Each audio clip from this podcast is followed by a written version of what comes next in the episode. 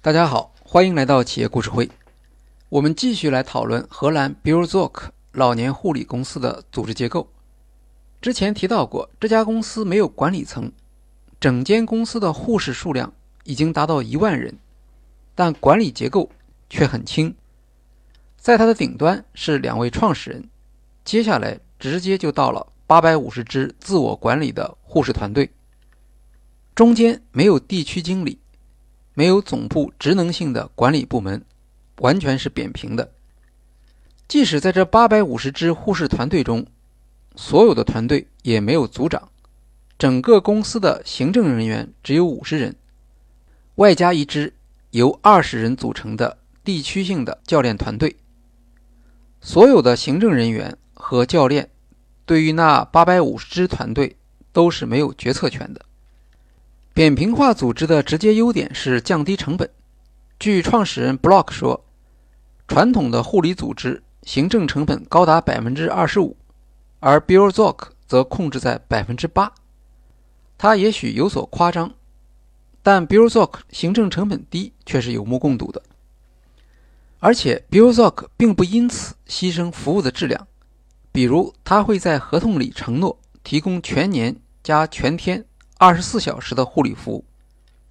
台湾的从业者在拜访 b i l z o k 之后，曾经感叹说：“这在他们那里是做不到的。”据 b i l z o k 介绍，像深夜的紧急服务实际上很少有需要，原因是平日对老人身体的了解相对深入，就会注意到环境信号和生理信号，了解客户，提前干预才是减少紧急护理需求的关键因素。在 b i l z o k 的团队中，两人一组，每天照顾五到七位老人。十二人的团队可以照顾五十位老人。每次护理时停留的时间弹性很大，团队之间还会机动支援。b i l z o k 将团队人数控制在十二人，当团队成员超过十二人，就要强制拆分。控制团队规模比较好理解，人数太少。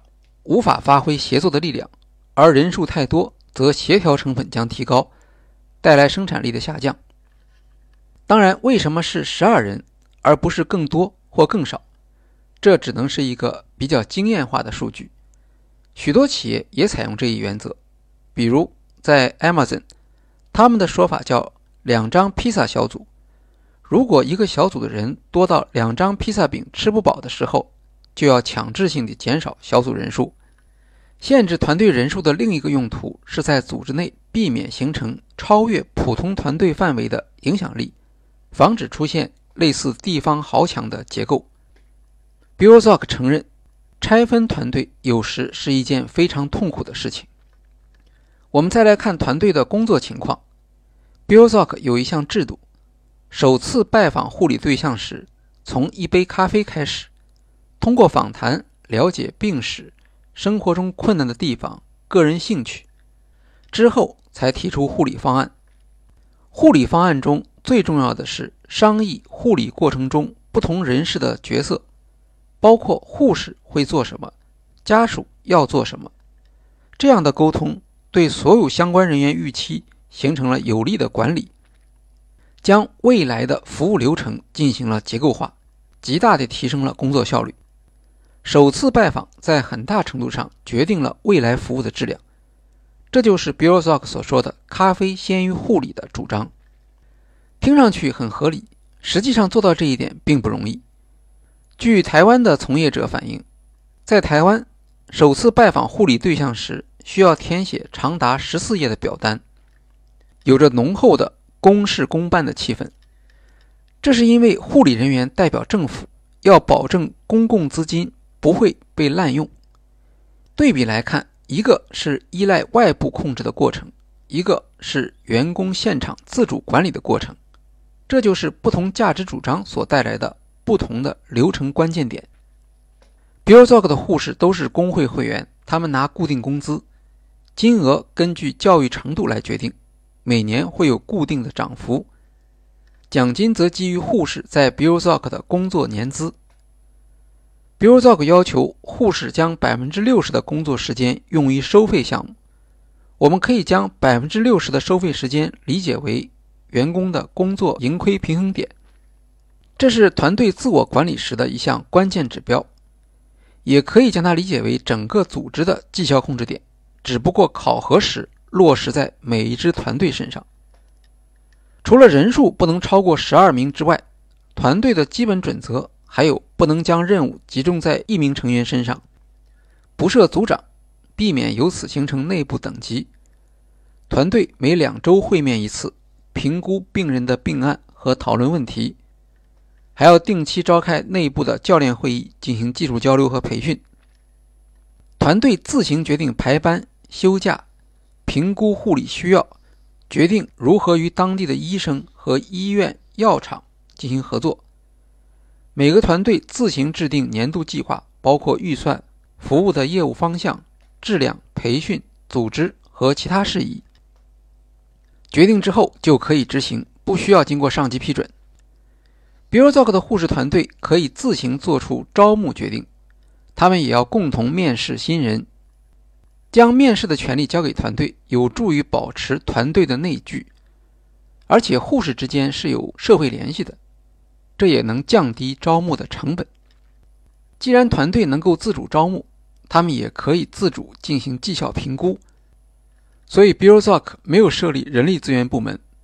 每年一次的绩效评估由团队内部进行互评，公司后台只负责根据团队的评估结果发工资和奖金，没有决策权。BioZog 是一家非营利组织，它将公司的利润用于护士教育、团队项目和组织创新。每支团队可以用百分之三的预算做教育，如果需要更多，也可以申请，而这些钱的使用完全由团队。自己决定。工作绩效管理也落实在团队身上。当某位团队成员出现问题时，他的伙伴往往最先发现，也最有可能知道原因是什么，或者最方便去和对方谈话，了解问题的原因。比如是个人的原因，还是他的贡献没有得到认可，或者是缺乏技术。在自我管理的组织中，健康的同事支持和同事压力是最有效的。比如 Zog 没有地区或部门预算、目标、KPI、月度绩效会议等等，在总部，预算的目的只是为了控制团队数量增长，保证现金支付。自我管理团队并不是理所当然的，它同样也是管理干预的结果。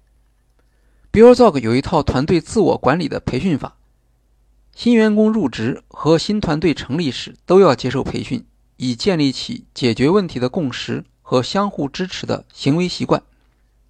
例如 b i r o z o k 有一个称为 SDMI 的团队决策模式。SDMI 是缩写，意为以解决方案为导向的互动模式。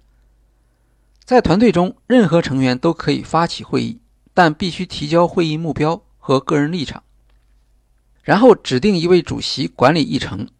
讨论过程要求以方案为导向，避免过度批评。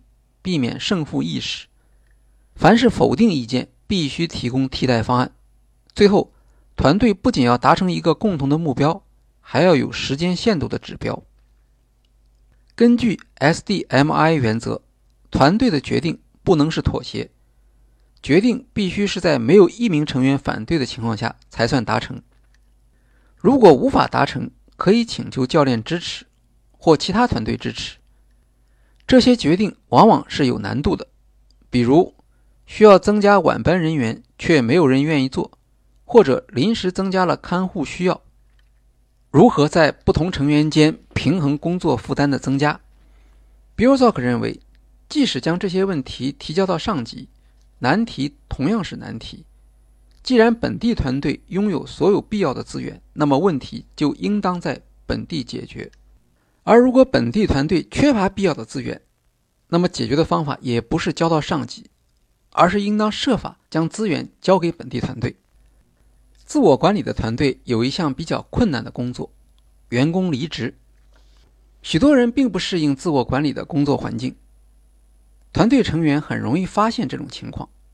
如果某一名团队成员失去团队的信任，就需要协商解决如何退出团队。在绝大多数情况下，是可以内部解决、和平分手的。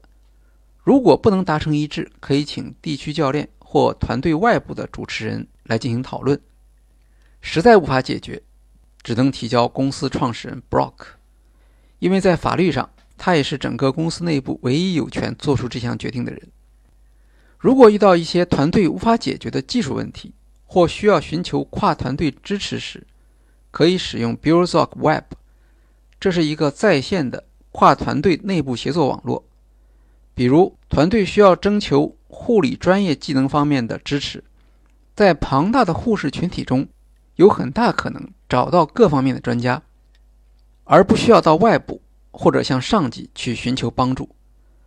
通过 BuildZoc Web，公司可以实现分布式的知识管理，而不再依赖中央式的知识管理，因此也就不需要中央研究院或中央级的精英专家团队。假如公司需要额外的新技能，比如由于法律变化所带来的问题，则雇佣一名兼职人员来解决。兼职人员同样没有决策权。团队和成员的生产力可以从一个称为 Omaha 的中央系统监控，并且可以让所有的团队成员都能够看到，其中包括病患满意度、服务病患数量和总收费时长，还能够记录。老人的情况和护士的工作、团队内部的轮班和个人收费、共享文件和数据、教育与培训等等。这种公开透明所带来的团队压力是绩效控制的有力手段。既然所有团队的绩效是透明的，来自上级或中央系统的评估也就没有必要了。比如 z o k 希望用数字化技术替代日常管理职能，尽量减少行政作业。Omaha 评估系统也支持团队成员基于他们的能力评估系统做出相互评估。当然，还要提到教练的功能。BuildZoc 在地区层面设立教练，教练的主要作用是帮助新团队提供沟通和人际关系的指导。因为新团队在成立初期往往面临着一条陡峭的学习曲线，如果发现团队无法有效工作，教练会要求团队停下来解决问题。在团队互动时，内部斗争是可以接受的。能够经过斗争考验的团队会更有韧性。教练的角色不是预防问题，而是帮助团队成员反思并获得成长。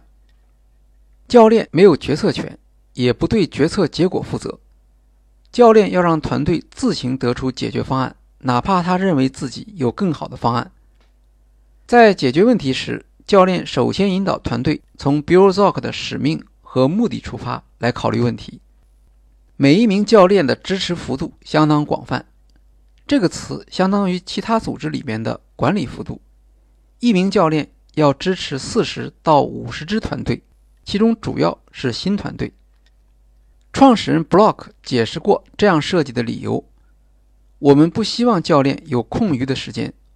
否则，他们就会卷入团队的具体工作。一比四十到五十这样的比例，能够让教练始终将时间集中在少数最重要的问题上。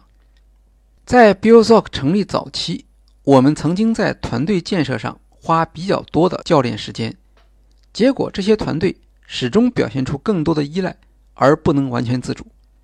在公司层面，创始人 Block 和地区教练之间没有每周例会。尽管这些例会可能是有用的，比如教练可能会发现一些普遍的问题并提出解决方案，但这正是 BuildZoc 想要避免的，因为会议会带来许多行动，增加团队的负担。只有不开会，才能避免这种干预团队的倾向。经过尝试，BuildZoc 决定每年只开四次教练会。Bilzok 没有中央电话呼叫系统，从服务角度来看。这是一个明显的缺陷，但在 Bilzok，这是有意的设计，尽管遇到批评也没有更改。BuildZoc 相信社区团队可以解决，并且应当在社区解决紧急呼叫的问题，而中央化的控制会损害本地团队的权利，破坏团队的自主性。BuildZoc 始终强调由本地团队直接构成用户界面，由团队决定如何对反馈做出回应。这样的回应通常比中央给出的方案更适用，用户体验更好。当组织内部形成依赖本地团队决策的习惯之后，组织高层的决策也会受到影响。有一次，创始人 Block 发现，在团队中间出现了加班问题，护士的排班是波动的，但他发现护士之间的时间安排不平均，有些人收费时间不足，有些人加班过多，这会导致机构的总体成本上升。Block 发出一张帖子，要求团队讨论这个问题。同时暂停发放加班费，除非团队总收费时间超过合同规定的每位护士收费时间之和。帖子下方招来了许多评论，多数护士承认问题的确存在，但 Block 单方面决定的做法并不符合 Bill Zork 的做事原则。几小时后，Block 宣布自己的决定是错误的，加班费将继续报销，同时组织护士志愿者成立任务委员会。讨论如何解决加班不均衡的问题。总结一下，自我管理并不会自动实现，而现有组织中的一些结构要素往往决定了自我管理甚至无法实现。必须系统性地解除组织的控制工具和控制系统，特别是降低组织工作的复杂度，特别是降低组织流程的复杂度。主要的表现就是信任和透明。信任是指。将问题交给团队去解决，透明是指提供给团队用于解决问题所需要的所有信息。